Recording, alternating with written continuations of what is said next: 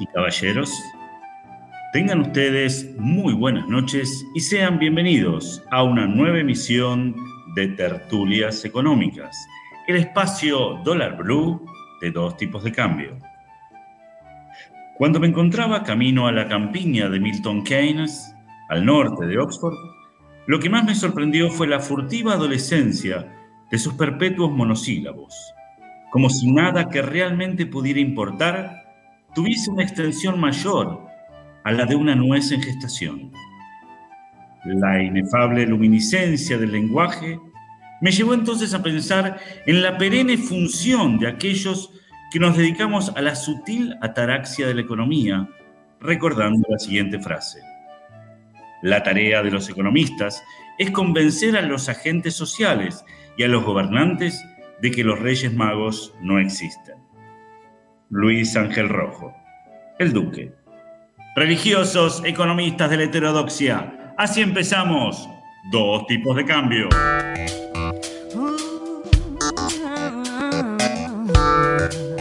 Check.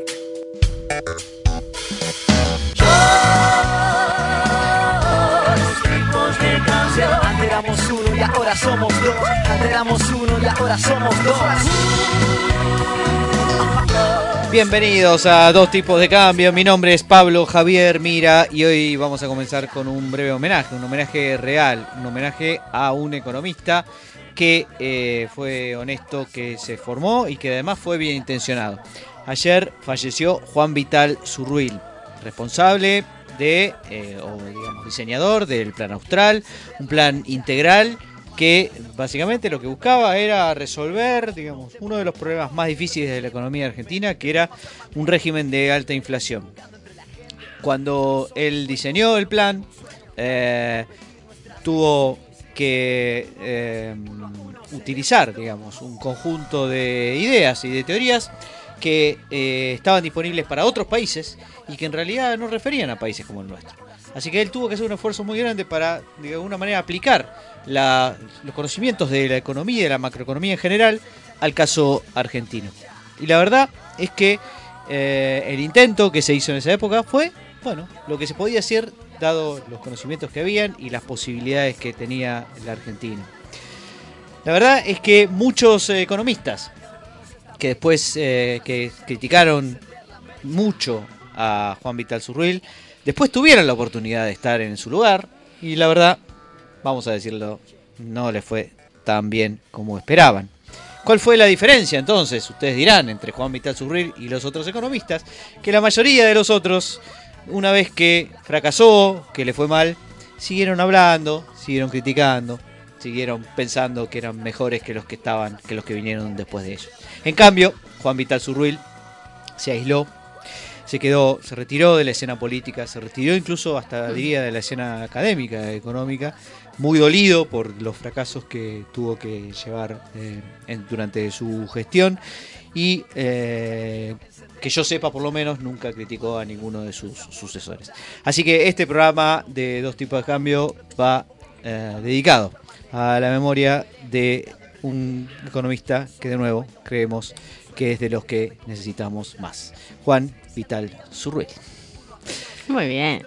Muchas gracias. Eh, em, vamos a entonces a comenzar el programa tras estas eh, esta pequeña em, Te emocionaste, este Pablo. Te emocionaste. de emoción, exactamente. digámoslo. Y bueno, digámoslo.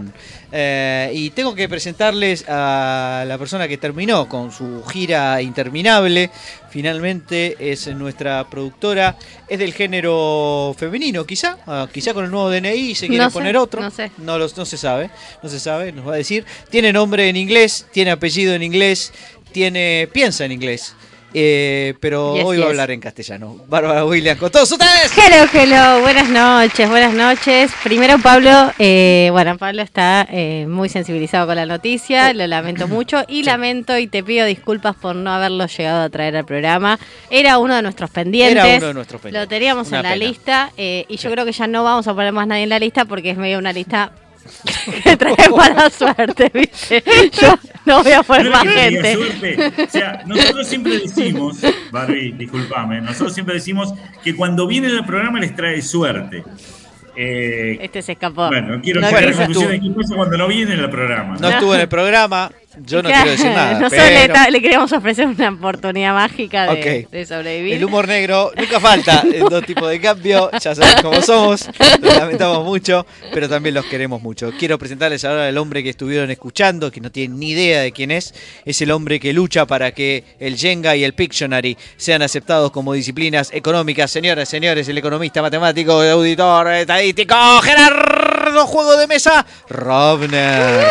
Muchas gracias. Estoy tratando de convertirme a una aplicación para celular, pero bien, mientras tanto seré un juego de mesa. La verdad que antes nos preocupábamos por la grieta, ahora nos preocupamos por la brecha.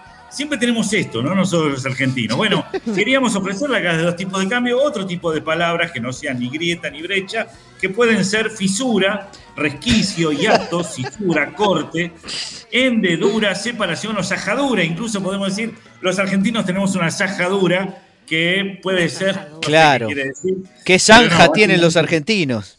Claro, tenemos una zanja. Ahí está, otra palabra que ofrecemos para cualquier otra, porque si no es una grieta, es una brecha, la verdad que estamos podridos de esto.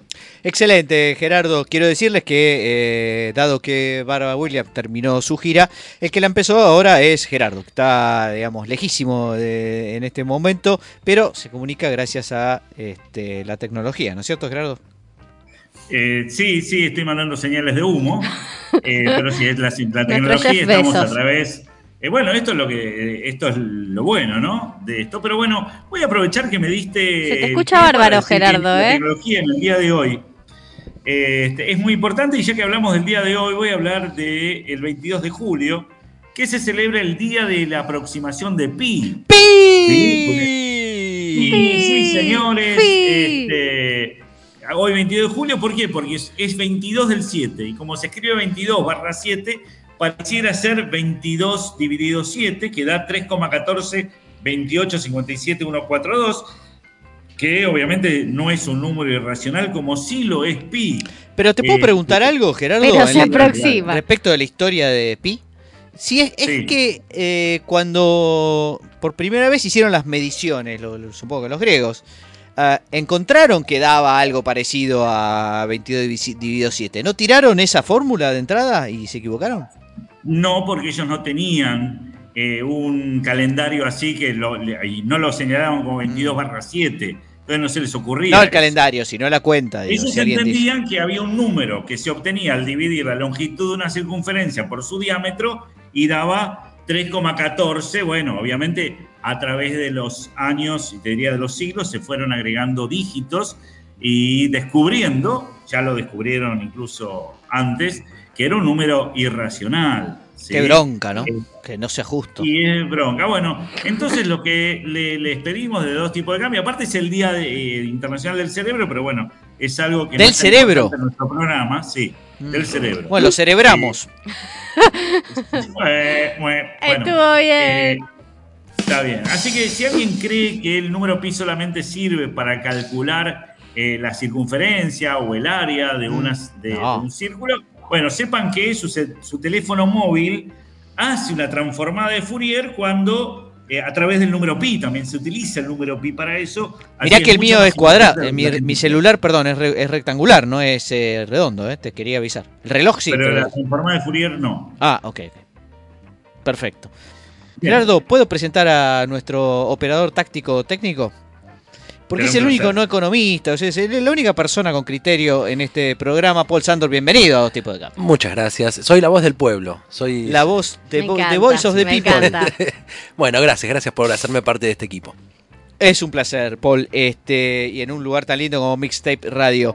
Ah, y Dos Tipos de Cambio participa de las redes sociales y las redes sociales participan a Dos Tipos de Cambio todo el tiempo, ¿no es cierto. Barbie? Todo el tiempo. Y primero quiero decirles que como tenemos muchas redes sociales, nos pueden mandar sus mensajes que nosotros lo vamos a decir sin ningún tipo de filtro. El teléfono es 11 59 52 02 34. Lo repito. La escalerita. 11, 11 59 52 02 34.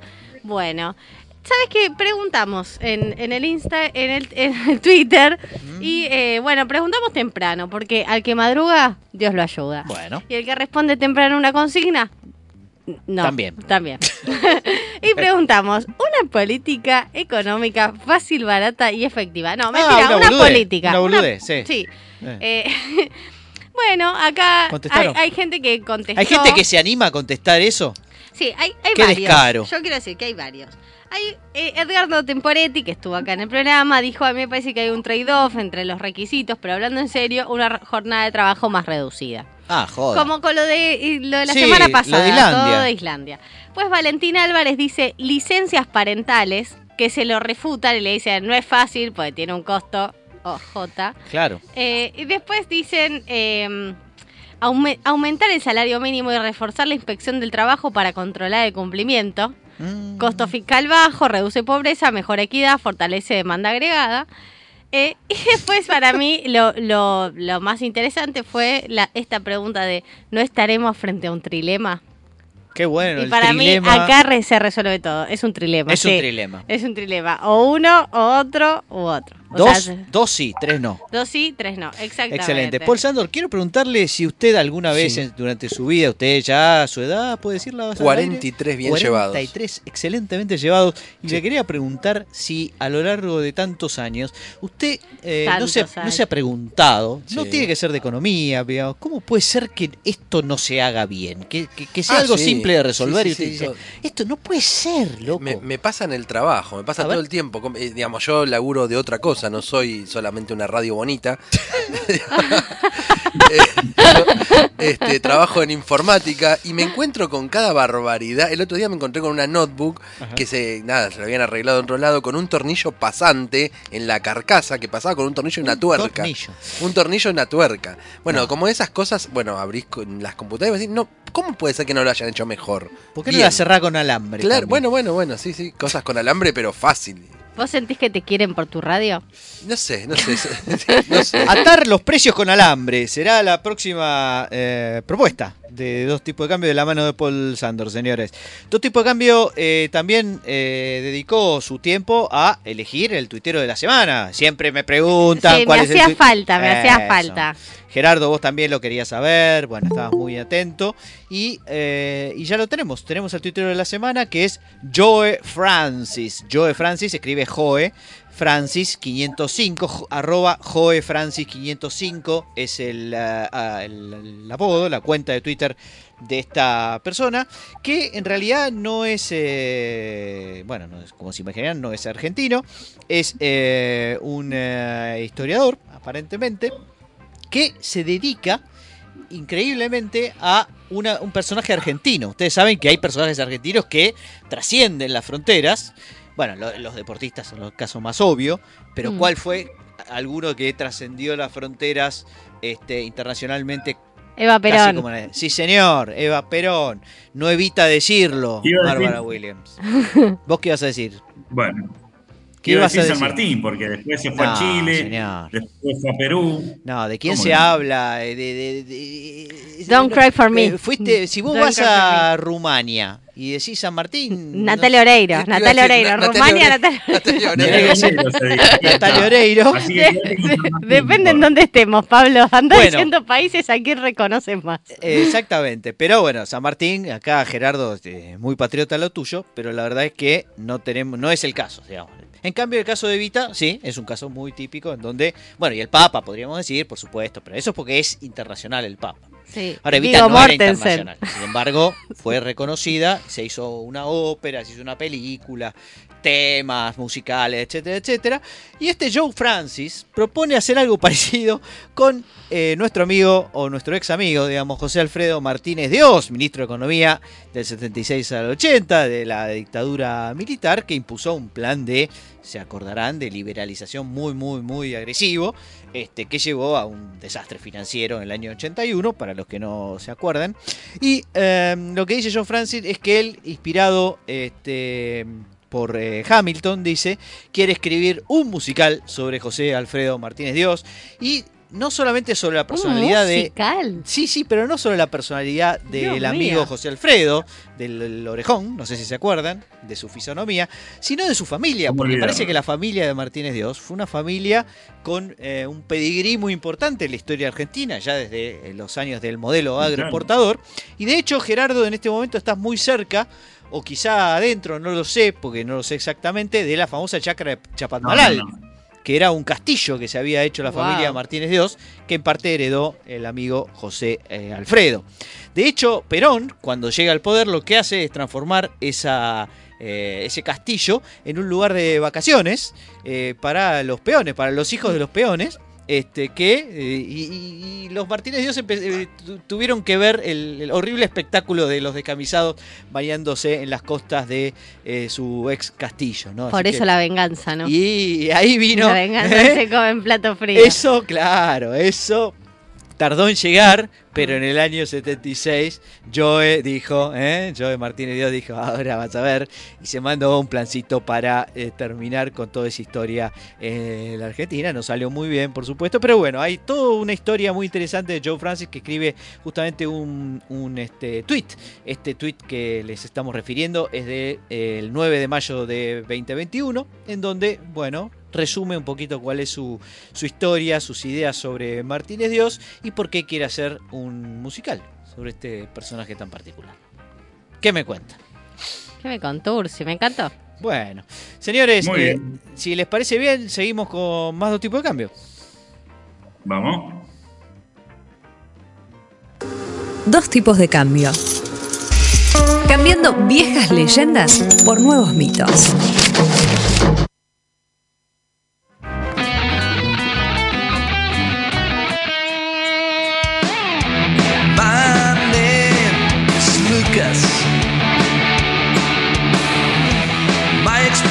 Expectations are rational. Markets are in ¡My name is Lucas! Gerardo, Milton y sus monetarios. Hay un rebote. Y restrictivo. Estamos escuchando My Name is Lucas, como bien lo dijo Pablo. Eh, tiene otros temas, por supuesto, como Ya no me emitas más. Suman las tasas, que es el que más nos gusta. Y cuantitativamente lejos son sus grandes hits del invierno. Hit. Había un grupo, eh, una banda de rock nacional llamada Hit, justamente, pero no era Hit Sí. con H, sino Hit con G, G-I-T, Cuyo, Iturri y Todd, que eran tres este, músicos de charla.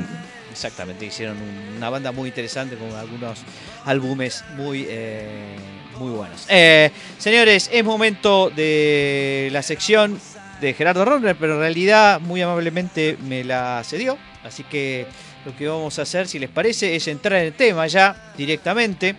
Me está gustando mucho el tema teoría de los juegos, gente. No sé si ya, ya se los comenté en otras ocasiones. Eh, sí, es algo que te gusta. Me gusta, en general Sí. la teoría de los juegos me gusta. Y una de las cosas que eh, quisiera contarles es eh, cómo en algunas ocasiones uno para jugar y tratar de ganar eh, tiene que usar tácticas que vamos a llamar tácticas paradójicas o estrategias paradójicas. Es decir, que pareciera que en vez de darte una ventaja te dan una desventaja, pero eh, al final es lo que necesitas.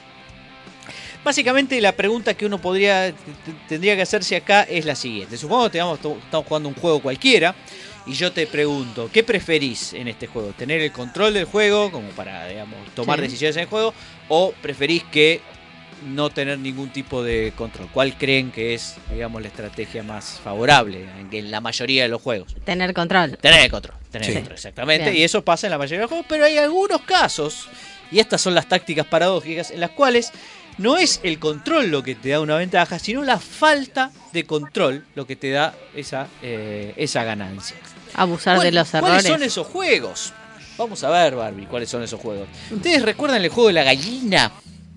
De Mm, Chicken Game. No. No. Paul, ¿no, No. conoces Sí, lo de Chicken los Game? dos coches. Lo de los dos coches. Sí, Se señor. van- Se van enfrentando. Exactamente, esto eh, apareció en la película eh, Rebelde sin causa. Ah, ya sé qué juego es. Sí, sí. En La donde película Gris también. Sí, en gris. en gris, en blanco y negro, en colores. Uy, y en ¿cómo todas esas películas, Dos coches que se van juntando hasta el que, el que Que más se- aguanta. eh, claro, dos coches Claro. enfrentados a cierta cantidad de, de- El que dobla primero es un Claro. gallina. Enfrentados, que van acelerando y la pregunta es si el que dobla primero es la gallina. Es gallina. Y la pregunta es cómo ganar ese juego. Obviamente es peligroso, pero una posibilidad sería mostrarte que estás totalmente fuera de control del auto. Porque esa es la única forma de transmitirle al otro que está manejando del otro lado de que vos no vas a frenar. Y que entonces lo va a tener que hacer él. Por ejemplo, puedes poner un ladrillo en el acelerador, salir por la. Suponete que es un auto Claro. descapotable. Salir descapotable y, no sé, meterte en el baúl de atrás. Una cosa así. Y saludar así desde el baúl de atrás, como diciendo: ¿Cómo cree que pare esto? No lo voy a parar. Esa amenaza, que es la falta de control, Sí, es la estrategia. Es buena, es ideal. creíble. Claro, y totalmente creíble para el otro que obviamente no va a tener más posibilidades que eh, doblar y vas a ganar el juego de la gallina. Así que ya sabes, eh, muchacha, muchacho, métete en el baúl y pon un eh, ladrillo en el acelerador si quieres ganar el juego de la gallina. Tengo más. A ver, ¿no? Pareciera Bien, que bien, esto es un caso particular. Eh, los los eh, aquellos que protestan por alguna causa, justa o no justa, lo que sea, y se atan a una vía del tren.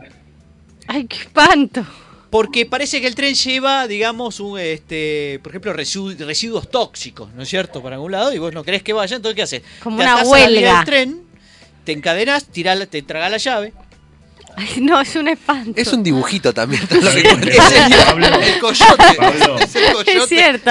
No te lo viste, Quiero Pablo. decir que esa Sí. táctica tiene su racionalidad. Sí, Porque claro. si vos lo que creías que lo que te iban a matar eran los contaminantes dentro del tren, no, te mató el tren, te llevó puesto el tren y ya Bueno. los contaminantes te importan Muy nada. poco, porque vas a estar muerto. Excelente. Bueno, es una. Entonces es una estrategia este, maximizadora, claramente. Y efectivamente lo que va a terminar pasando es que el dueño del tren no va a tener otra posibilidad. Pues, pues si vos no estás atado, todavía el otro puede pensar que te vas a correr a último momento. Mm. Pero si estás atado y perdiste el control, de nuevo tenés todas las de ganar. Después están. eh, hay algunos casos en que eh, los que manejan un auto ponen en la ventanilla de atrás unas calcomanías, por ejemplo, que dicen poseído a bordo. Sugiriendo que no te me acerques demasiado. O, digamos, otro tipo, o los camioneros muchas veces ponen algunas. No corro, vuelo bajito. ¿Es- ¿Ese entra? No. Sí, o sugerencias de que si te haces el loco eh, la puede pasar mal. Es decir, que eh, de alguna manera fíjense que todas estrategias que- en qué consisten básicamente. En mostrarse lo más loco posible y lo más falto de control posible para ganar eh, en este juego, ¿no es cierto? Mm, Esa es un poco sí. la, la estrategia que estás tratando de seguir. Bien. Eh, hay un problema. ¿Qué pasa si los dos están pirados? En ese caso, obviamente, esto es un desastre, ¿no es cierto? Y el Después, que, el que eh, no está podemos- pirado de- debería tener un halo de... Eh, bueno, pero si los dos están pirados, los dos se ponen en el baúl de atrás del auto y ponen el ladrillo, eh, obviamente van a morir los dos. Eh, ahora, hay otras situaciones donde no son tan extremas, pero que también eh, uno todo el tiempo trata de mostrarse que no puede hacer nada para resolverla, y eso le da una ventaja. Ejemplos, más de economía. Eh, un, en un negocio, un comercio, en donde eh, eh, hay un. Ponen, ponen también de nuevo un, un aviso Ah, que dice que el empleado no sabe la combinación de la caja fuerte. Entonces, cuando viene el chorro, Ajá. el tipo dice: Bueno, pero yo no sé la caja fuerte. Me, me- me vas a tener matar, pero no te vas a llevar a un banco. Con lo cual, no te va a convenir matarme. Bueno, no tiene ningún sentido. Así que, digamos, es muy común que haya un cartel que diga: No tengo el control de la eh, caja fuerte para ganar ese jueguito entre el eh, chorro y el eh, afectado. Un vendedor, por ejemplo, que te dice, uy, sabes que no puedo hacer nada, porque mi jefe, mi jefe justo no está, se fue a Chapamalal y, viste, él no me, no me autoriza. Sin la autorización de él no puedo hacer nada. Disculpame, estoy atado de mano, así que no te puedo rebajar el precio porque le tengo que consultar a él. Ah, qué bacán. Y ahí tenés una chance importante, porque te decía, no puedo hacer nada, estoy jodido. La otra es, eh, si vas a comprar una casa, recomendación, decirles que vos no tendrías problema en pagar el precio ese que te están ofreciendo, Pero te están choreando. pero el banco no, el banco no te da crédito por tanto. O sea, el problema es la relación ingresos, ¿no? cuota y que por tanto no, no, no te pueden financiar el 80, solo el, hasta el 70% de la casa. Y entonces como no está bajo tu control, estimulas de alguna manera que el otro te baje un poquito el precio. Y la otra para amistades, si tienen que quedar con un amigo, para eh, y de repente siempre el problema está en dónde se encuentran, más cerca de tu casa o más cerca de la casa del amigo. No es para pandemia esto, por supuesto, mm.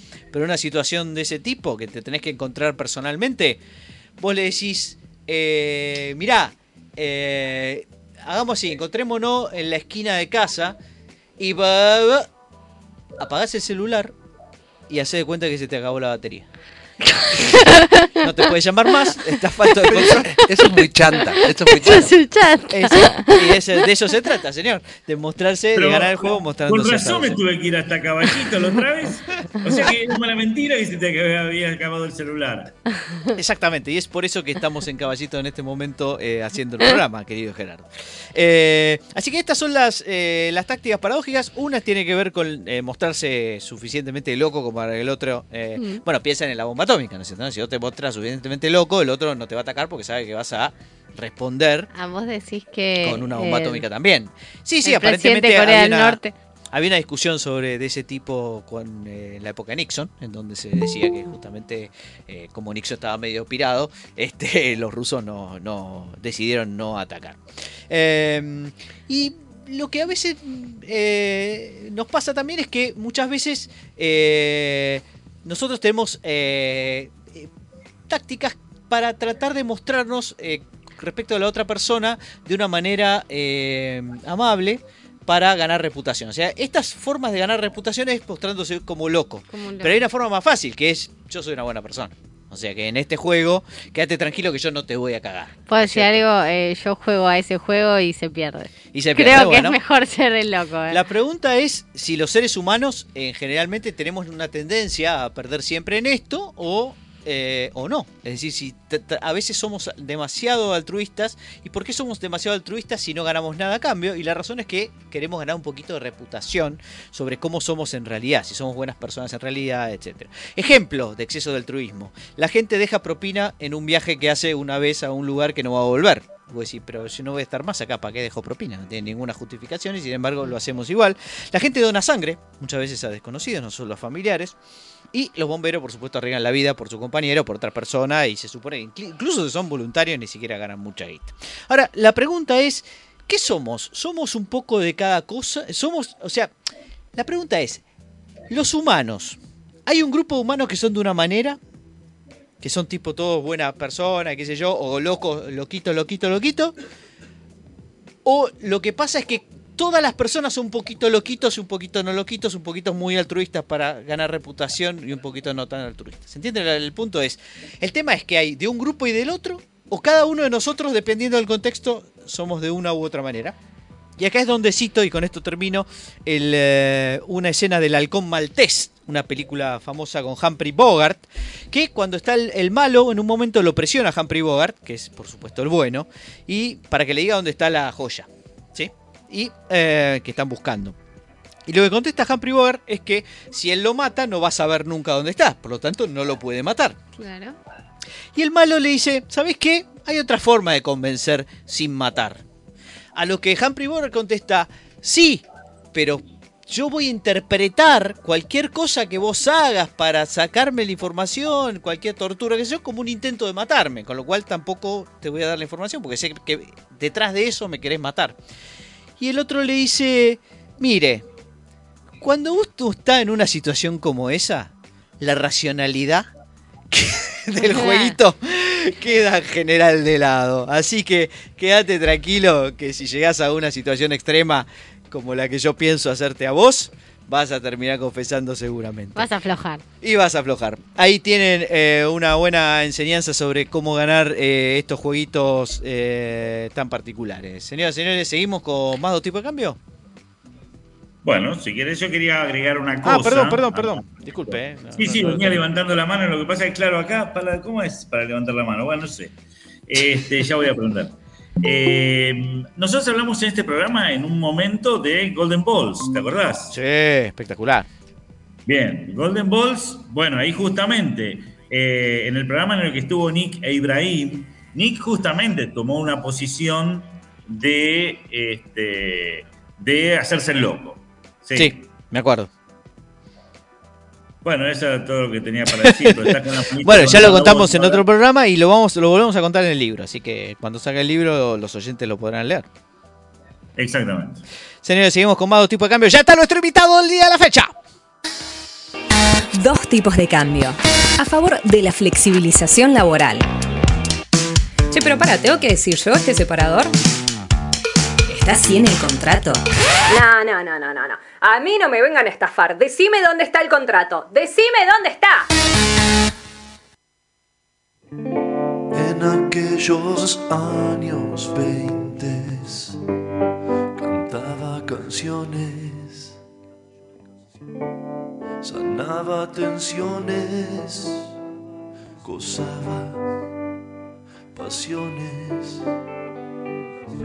En aquel tiempo dorado.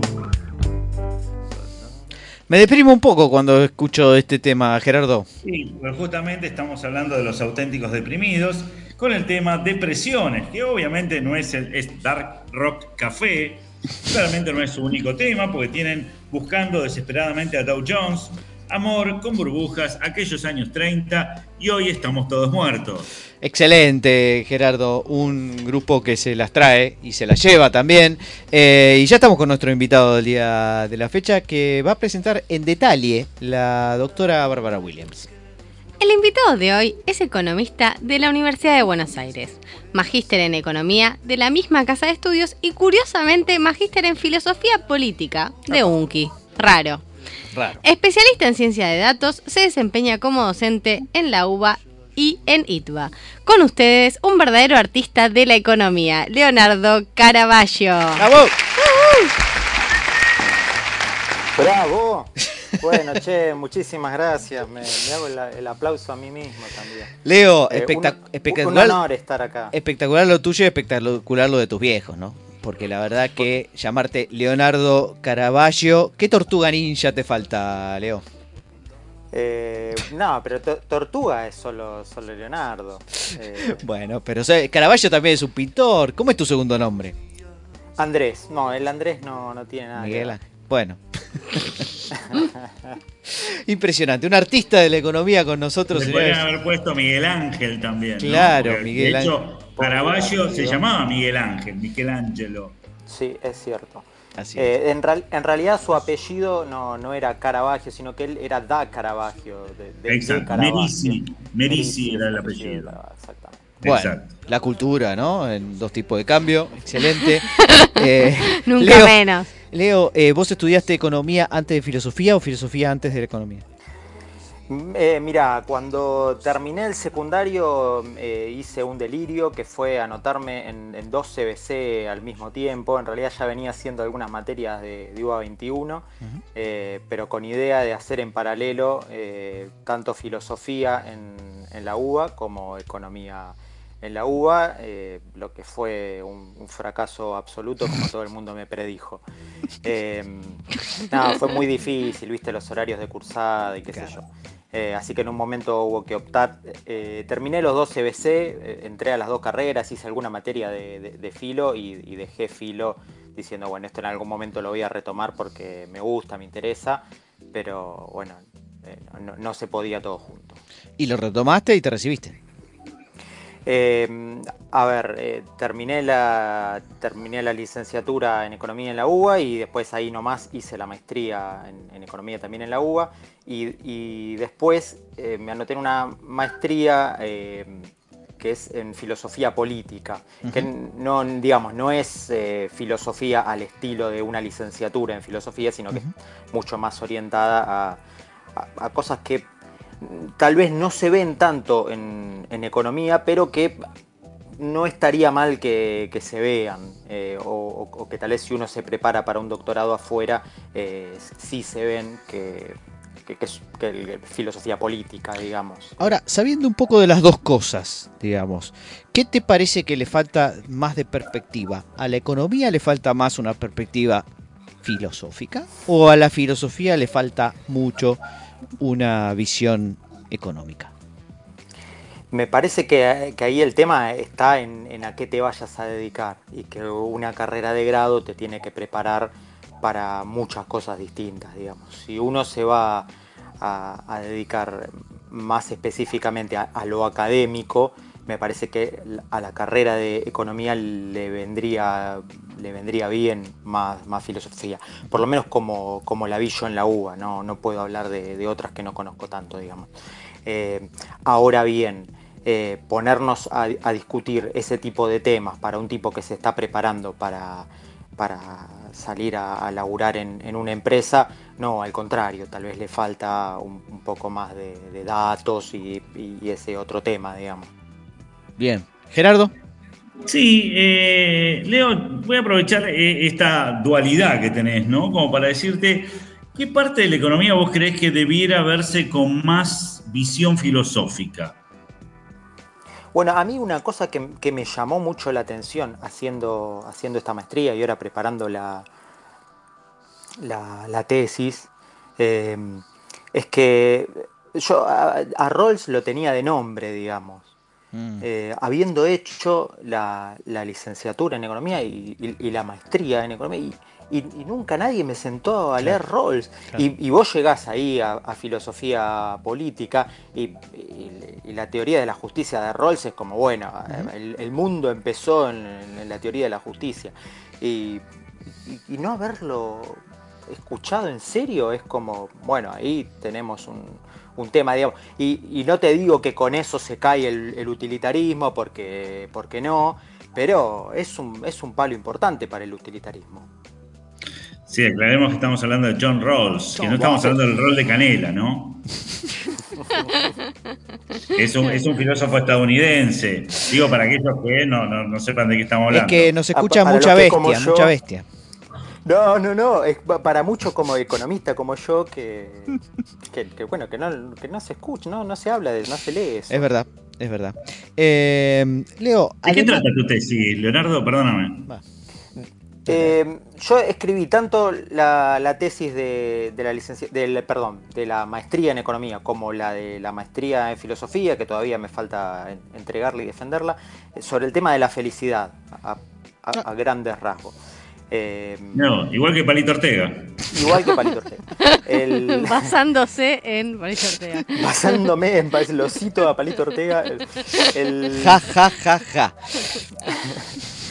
El- en, en economía es más un estudio eh, empírico para, el- para Latinoamérica con, con datos de encuestas, que, que eso se, se está usando bastante en ese tema. Y en filosofía es más una discusión respecto a las posibilidades reales de, de usar ese tipo de datos eh, y en, dónde se mete en, en una teoría de justicia, digamos.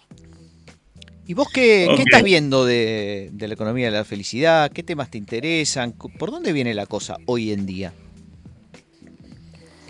Eh, a ver, yo una cosa que, que me parece que, que está buena, volviendo a la, a la dualidad con los datos, digamos, es que eh, hoy en día tenés muchísimas más posibilidades de, de analizar la felicidad eh, porque tenés acceso a nuevos datos. No, no solo datos de encuestas, que eso de- desde la década del 70 fue un boom cuando apareció la idea de preguntarle a la gente, ¿usted cuán feliz es? Que parece una pregunta absolutamente ridícula, pero em- empezó a, tener eh, correlato y, estudios con eso. Bueno, la paradoja de Easterling tal vez es un poco más conocida, digamos, y está basada en, preguntarle a la gente usted cuán feliz es.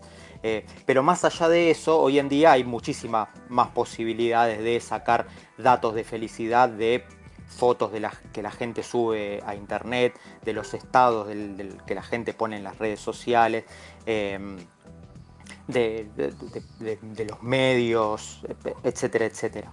Eh, que, que me parece que en un punto es una vuelta a, la felicidad, porque uno a un economista le dice tema de la felicidad y lo primero que dice, "Uh, este es un filósofo que me, me va a hablar de, de alguna cosa medio extraña que, que no tengo la menor idea, pero en realidad los economistas todo el tiempo hablan de felicidad. Cu- Cuando dicen utilidad, o cuando dicen teoría del bienestar, en realidad veladamente están hablando de felicidad. Pasa que se sacó un poco la palabra felicidad del medio porque felicidad ya sonaba a, a pseudociencia, digamos, ese tema déjenselo a los filósofos. Eh, pero Fuerte acusación del señor Caravaggio.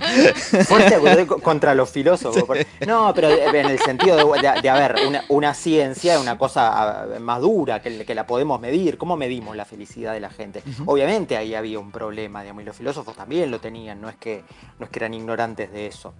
Eh, pero, pero hoy en día, eh, no, digamos desde los 70, si querés, y hoy, hoy día más todavía, eh, ten- tenés muchas posibilidades de, de medir felicidad. ¿Y por qué no decirle felicidad? Digamos, más, más cuando la utilidad tiene, tiene otros problemas y entonces eh, está un poco bastardeada también.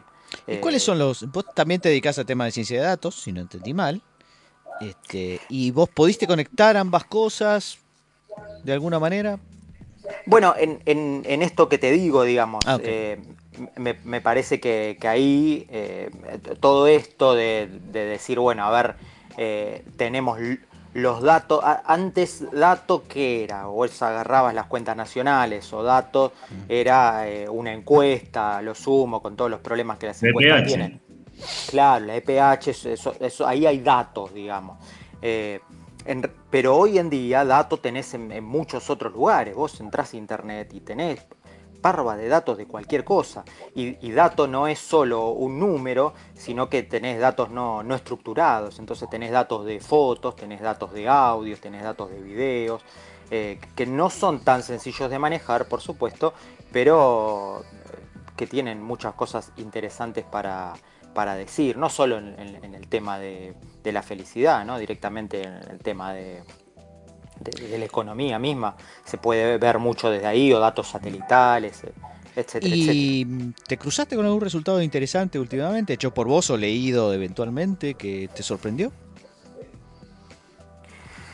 Eh, Dato, a ver, resultado, tesis, Sí, en fin. No sé si, no sé si una cosa extraña, digamos. Me parece que, el- que ya el hecho de que, que lo que uno va viendo, que lo uno encuentra en este tipo de datos, eh, sea coherente con lo que uno pensaba de antes, eh, ya es, eh, eh, es interesante per se, digamos. Pone, me da por lo menos a mí la pauta de decir, bueno, acá hay algo como para, para seguir explorando. Muy bien. Sí, Gerardo. No, no, eh, a ver, este, eh, en la filosofía no es nuevo esto. Por ahí en la economía sí es nuevo de buscar alguna fórmula de la felicidad, de la cual voy a hablar eh, en el próximo tema. Pero en la filosofía ya antiguamente ya se buscaba. Digo, me, me imagino en la época helénica, ¿no? De los griegos. Una vez muerto, muerto Alejandro eh, Magno, bueno, todo tiene que ver. De hecho, el cristianismo es una fórmula de la felicidad. Sí, por supuesto. Bueno, eso Sí, era sí. todo lo que tenía que decir. Muchas gracias. Muchas gracias. Gracias. Bueno, todo, todo el tema, con, con, est- con esto que te digo, de, de la posibilidad de, de medir la felicidad de distintas maneras, eh, u- la- la- tal vez la más desarrollada sea a través de, de encuestas a partir de la década del 70. Esta pregunta que hace Gerardo de eh, ¿qué- ¿de dónde viene la felicidad? ¿Cómo hacemos para ser felices?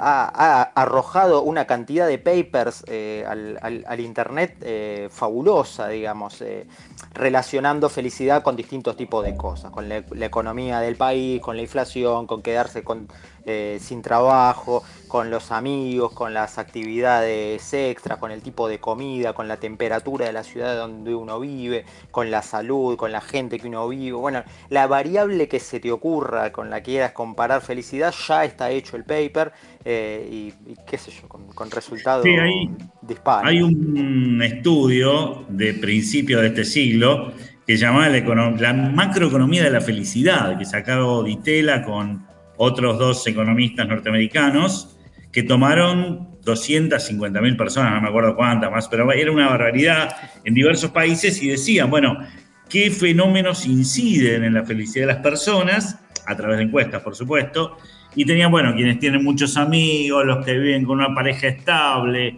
quienes tienen buena salud, lo cual es chocolate por la noticia, digamos, nadie es feliz con un dolor de muelas, por supuesto. Este, pero hay algunos que, por ejemplo, los que hacen el amor al menos una vez por semana, lo cual se contradice con lo que tener una pareja estable, ¿entendés? O sea, es algo medio contradictorio, ¿no? O haces el amor al menos una vez por semana o tenés una pareja estable. Los que hacen ejercicio físico también había salido. Quienes son religiosos, ¿eh? Mira vos. Son más Sí, la religión correlaciona muy bien con, con felicidad. Che, y hay, este, hay un Y país. las actividades, también, perdóname Pablo, también las act- me parece que vinculado con la religión, como la- las actividades comunitarias, y en eso hay, Sí, hay mucho como del, como del estar con otro, con el sentirse parte de... Bueno, eh, ahí hay, hay todo un tema eh, con, con las sociedades avanzadas y lo, lo que genera en el, en el aislamiento, en, el- en la individualización de las personas. digamos. Y Leo, No, totalmente. Creo que quienes se dedican a eh, actividades solidarias, por supuesto, creo que tiene una correlación con la felicidad. Discúlpame, Pablo. No, mi pregunta un poco iba si alguno de tus eh, hallazgos, investigaciones, lecturas, te eh, transmitió a vos personalmente alguna clave o alguna pista para ser más feliz vos en lo personal. Eh, bueno, hay, un, tema que, que, me parece que, es interesante. No, no sé si, no sé si de lo personal, digamos. Tal vez ahí me, cambio un poquito de.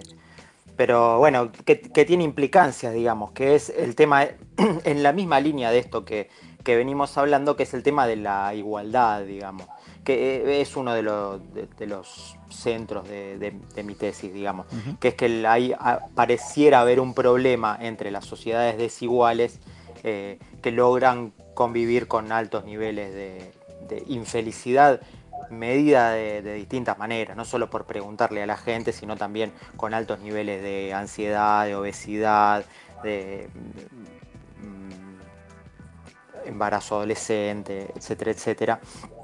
Eh, y, y- y que podría haber una, una respuesta en sociedades más igualitarias, digamos. Y eso está bien, digamos, uno podría decir, bueno, prefiero vivir en, en una sociedad más igualitaria, no solo por mudarme a una sociedad más igualitaria, sino porque las sociedades más igualitarias eh, no solo se construyen, o es difícil que se construyan desde arriba, digamos, decir, bueno, a ver, viene un gobierno que, que te hace una sociedad más igualitaria, sino que requiere eh, en gran medida que, el- que sea la sociedad la que de- decide, eh, bueno, quiero vivir en, una sociedad más feliz, no solo que crezca rápido, eh, sino que, bueno, que, crezcamos bien y, para crecer bien, para ser felices, para tener una buena vida, digamos, es necesario crecer todos juntos, crecer igualitariamente, crecer como comunidad, digamos. ¿Leíste el libro de Martín Tetaz sobre felicidad? No, Ah, Deuda entonces no, pendiente. no sabe nada. Pero, eh, no, qué sé yo, hay un montón de cosas que, que no he leído. Eh, eh, eh, alguna cosa de, de Martín sobre felicidad, sí, pero no, no el libro. Ha estudiado, Que- claro, ha hecho algunos que entiendo que es más de divulgación, No, sí, digamos, sí, pero- sí, sí, por supuesto, por supuesto. Eh, bueno, vos sabés, eh, Leo, que Gerardo preparó, cuando dijimos viene Leo Caraballo, dijo, "Eh, es mi artista favorito, qué sé yo, y se preparó... Pero no por mí, este, digamos, se prepara, eh, pará, pa- ¿vos pintás, haces alguna actividad artística o no? ¿No? No, La no, puta madre, mirá vos. Bueno, eh, y bueno, y Gerardo, nada, nos iba a contar algo sobre la felicidad. Si te quedás, eh, escuchalo y, y bueno, lo refutás todo lo que sea necesario. A medida que va hablando, que le encanta. Lo interrumpo. Sí, sí, no hagas una Williamia- Williama- Williamada. Bueno, Gerardo, a ver, te, te escuchamos. No, pensé que íbamos a un corte. Che, Ah, acá yo, te, ah, yo ah, hagamos un, un, corte. un Un separador, y, separador. y te escuchamos, dale. Dale. Dos tipos de cambio. Dos a los que no les queda otra opción que creer en el libre albedrío.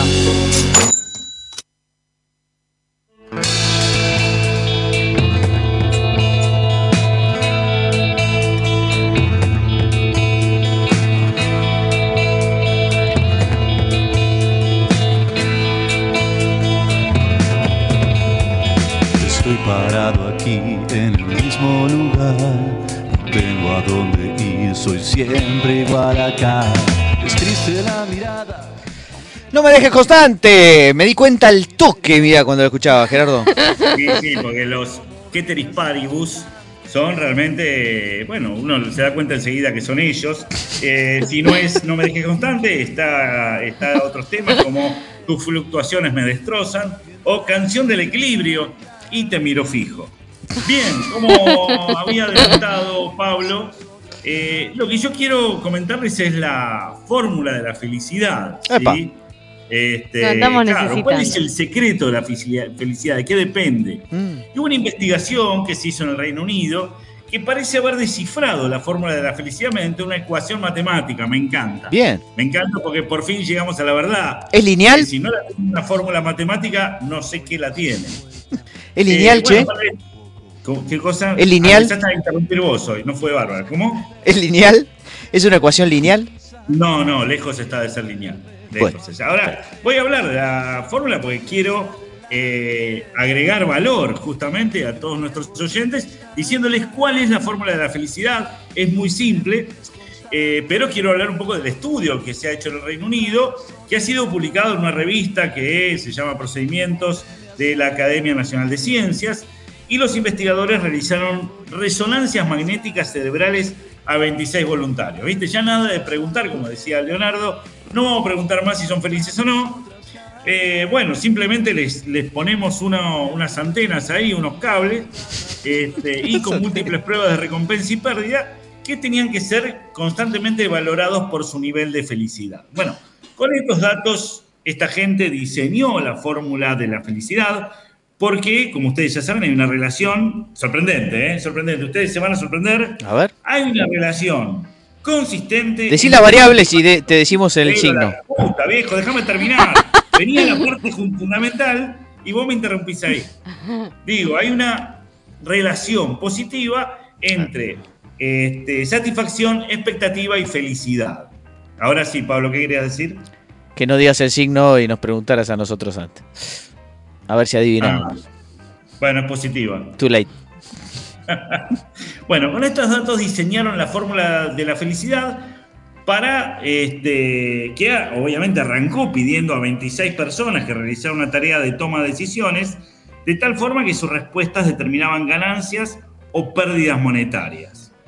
Los científicos quisieron poner a prueba entonces su ecuación matemática una vez que la armaron con estas 26 personas y para ello analizaron los datos de una encuesta incluida en una aplicación para móviles, ¿sí? que se llamó el Gran Experimento Británico del Cerebro, perdón, en la que participaron 18.000 personas. Así que quieren que les diga la fórmula de la felicidad. Sí, por favor. Bien, la felicidad es igual a un término constante que vamos a llamar W sub 0 más W sub 1 por la sumatoria de un factor entre 0 y 1 elevado a la T menos J, que es el tiempo, y J vaya uno a saber lo que es, eh, de las recompensas recibidas, más la W2, que es otro parámetro, eh, por la sumatoria de lambda, o de, perdón, de gamma, la T menos J, por las expectativas de los eventos recompensados, y finalmente le suman también W sub 3 por la sumatoria de gamma, la T menos J, por la diferencia entre la recompensa recibida y las esperadas. ¿Qué tal, eh? Ahora sí impresionante. Jamás Increíble, pensé ¿no? que esos parámetros podían estar en una función de felicidad. La Pero puede lo- hacer cualquiera, perdóname que te diga. Perdón, pero lo que veo es que no está desagregado eh, los aspectos que mencionaba Leo antes, ¿no? Están todos como supuestamente implícitos en estos resultados finales. O no se Bueno. pueden medir con- neurológicamente por ahí. No, sí, totalmente, porque vos, si hay algo fácil de medir son las expectativas y este, la diferencia entre las expectativas y la realidad. Es facilísimo, es muy fácil. Pero lo que nos dice la fórmula es que la felicidad en un momento dado, porque esto es la felicidad en un momento dado, esto hay que entenderlo, Mm. Depende de las recompensas de un evento. Increíble, ¿eh? yo jamás lo hubiese adivinado. La recompensa que se espera, de hecho, y la diferencia entre esas recompensas esperadas y las obtenidas. Leo, ¿qué opinas de esto? Y bueno, está. Suena, suena bastante coherente todo. Hay, Sí, ¿no? hay un tema, hay un tema ahí que es. eh, hay, hay quien dice, digamos, en, en esa fórmula que, que- va en línea con, con bastante de lo que, de lo que está escrito, hay quienes dicen que, que no, se, no se puede eh, avanzar en felicidad, digamos, sino que uno simplemente, que la felicidad es más una cuestión eh, biológica que viene determinada y que a lo sumo con, con estas diferencias entre expectativas, digamos, a alguno le pasa un evento bueno o un evento malo, bueno, subís, bajás de felicidad, pero después eh, retornás a la media, te retornás a tu valor biológico predeterminado de felicidad. Hay gente que nace feliz, hay gente que nace triste. Yo sabés que está- estaba Sí, pensando el fenómeno desde otro punto de vista, que es el fenómeno de la eh, de, de que esto nos le sirva a las empresas a- o a los comercios que te venden algún servicio y que una recomendación fundamental, según esta fórmula que de- recién explicaste, Gerardo, es que te prometan algo y que cuando llegue el momento sea más de lo que te esperabas. Pero ¿qué suele ocurrir, por ejemplo, con el viaje egresado, para no ir más lejos? Que todo lo que te, te- te proponen y todo lo que te prometen, finalmente termina siendo muchísimo menos que lo esperado. Lo cual te da una Sí, infelicidad pagaste, enorme. Claro, pero Sí, digamos, si tenés que recomendar después, qué sé yo, para la reputación no está bueno. Y podríamos hablar también de los políticos y las políticas, en donde lo que hay todo el tiempo es la conformación de expectativas y esperanzas enormes, tras lo cual digamos, la gente se va dando cuenta de que esas promesas no son cumplibles, probablemente porque no se pueden cumplir tampoco, digamos, más allá de- del esfuerzo que hagan los eh, nuestros funcionarios, pero la, la verdad es que la estrategia de todo el tiempo estar prometiendo demás pareciera que genera inmensa cantidad de felicidad y sin embargo la gente por ahí está esperando que esas promesas estén, ¿no? Qué, qué paradoja. Totalmente, totalmente de acuerdo. Para, Sí, para marketing y para, pa- perdón, eh, Gerardo, para marketing y para, para todo el tema de empresarial, digamos, del, del laburo y, y qué sé yo, se, se está usando muchísimo toda esta discusión de, de cómo mantener al empleado feliz y cómo... eh, sí, por supuesto. Sí, hasta ahora vienen fracasando. Pero lo que. A ver, yo no contento con esto, seguí investigando y me encontré con la teoría de un ingeniero de profesión y directivo de Google que asegura haber encontrado la fórmula matemática de la felicidad. Increíble. Por otro lado, ¿eh? nada que ver con el experimento británico. Eh, este tipo trabajó en firmas como IBM, Microsoft y, como decía, en Google. Este, y a los 28 años de edad ya había logrado ser un prestigioso ejecutivo. Viene, se llama Mo Gaudat, o Gaudat, Mo Gaudat, ahí está. Eh, este tipo cuenta que una tarde, hace más o menos 20 años, se compró por internet dos Rolls Royce, simplemente Ah. porque podía hacerlo. Esto es la fórmula de la felicidad. Ahí está. Miren, quería llegar a esto, ¿no? La fórmula de la felicidad. Son los Rolls Royce. comprarse dos Rolls Este no es un Rolls Royce. por- pero claro, eso es eh, no son el Rolls del que hablaba precisamente este, Leo, ¿sí? Y dice, bueno, finalmente tras varios años de reflexión y de análisis de variables, este ingeniero llegó a la solución. La felicidad es igual o mayor que los acontecimientos de tu vida menos tu expectativa de cómo debería ser la vida. Increíble. Otra vez las expectativas y la realidad entran en la felicidad, así que debe ser verdad. Tengo Debe ser verdad, Gerardo. Bueno, no sé, ya estamos cerrando el programa, querido, pero muy interesante. Quédate, Leo, que nos despedimos eh, Dos todos juntos. ¿Te parece? Dale. Perfecto. Chao. Dos tipos de cambio. Muy superiores a la media. Digamos, a la altura de la rodilla.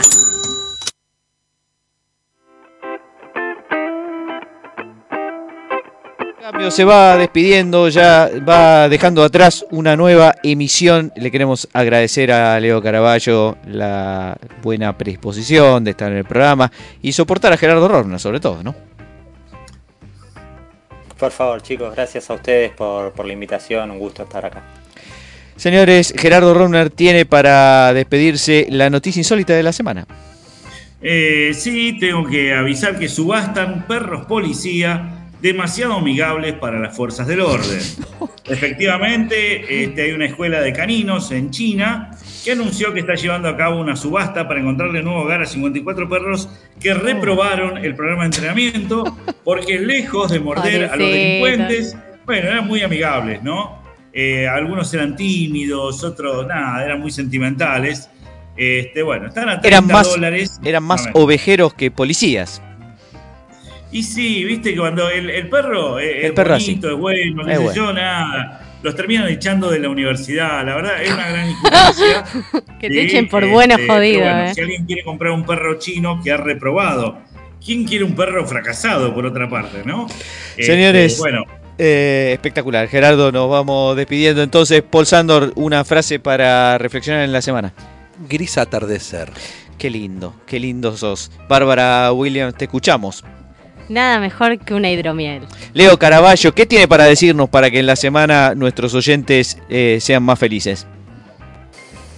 Eh, tengo una para el jueves que viene, tienen que esperar bastante. Si quieren ser felices, el jueves que viene, dos tipos de cambio. Vamos. Gerardo Robner, te perdimos despedimos. porque no ganamos. Y yo, Pablo, mira, les digo que si esperan siete días tendrán su recompensa. Señoras, señores, nos vemos en otra edición de... Dos tipos de cambio.